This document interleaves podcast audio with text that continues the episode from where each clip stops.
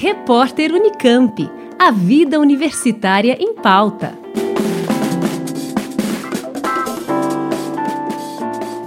Pesquisadores da USP criaram um dispositivo embutido em uma luva sintética de borracha que é capaz de identificar resíduos de pesticidas em alimentos. A invenção conta com três eletrodos posicionados nos dedos indicador, médio e anelar, permitindo a detecção de quatro diferentes tipos de pesticidas. Natália Gomes, pesquisadora do Instituto de Química de São Carlos e integrante da equipe responsável pela criação do detector, explica mais sobre o desenvolvimento da pesquisa processo utilizado para fabricação desse dispositivo é muito simples. Ele se baseia na técnica de serigrafia, muito parecido com a serigrafia utilizada para estampagem de camisetas, na qual é transferido uma tinta para a superfície de uma camiseta, só que aqui a gente faz a transferência de uma tinta condutora para a luva descartável e assim a gente produz o nosso dispositivo, que é utilizado posteriormente para fazer o monitoramento desses pesticidas. Então, o protocolo de fabricação desse dispositivo ele apresenta uma simplicidade muito grande, entendi, em termos de fabricação. O processo de identificação dos pesticidas é realizado em apenas um minuto, colocando cada um dos dedos que contém um eletrodo em contato com o alimento, que será analisado através de um software para celular. O dispositivo se destaca por não precisar da preparação de amostras para testagem e por manter o alimento ainda próprio para consumo. Atualmente não existe no mercado nenhum produto capaz de identificar pesticidas de forma imediata. A equipe busca patentear o projeto para que logo seja feita sua disponibilização.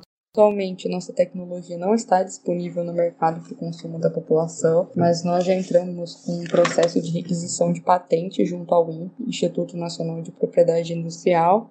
Vamos torcer para que em breve, algum dia, ela se torne disponível para a população, para poder nos ajudar a fazer o controle de contaminação dos alimentos com relação às substâncias nocivas e a testar a segurança dos mesmos. A luva não tem prazo de validade e pode ser usada enquanto não houver danos aos eletrodos, que custam cerca de um centavo de dólar para a produção, sendo o valor da luva nitrílica o maior custo de todo o projeto, o que torna o dispositivo uma alternativa econômica em frente aos testes disponíveis no mercado atualmente. Juliana de Almeida, Rádio Nesp FM.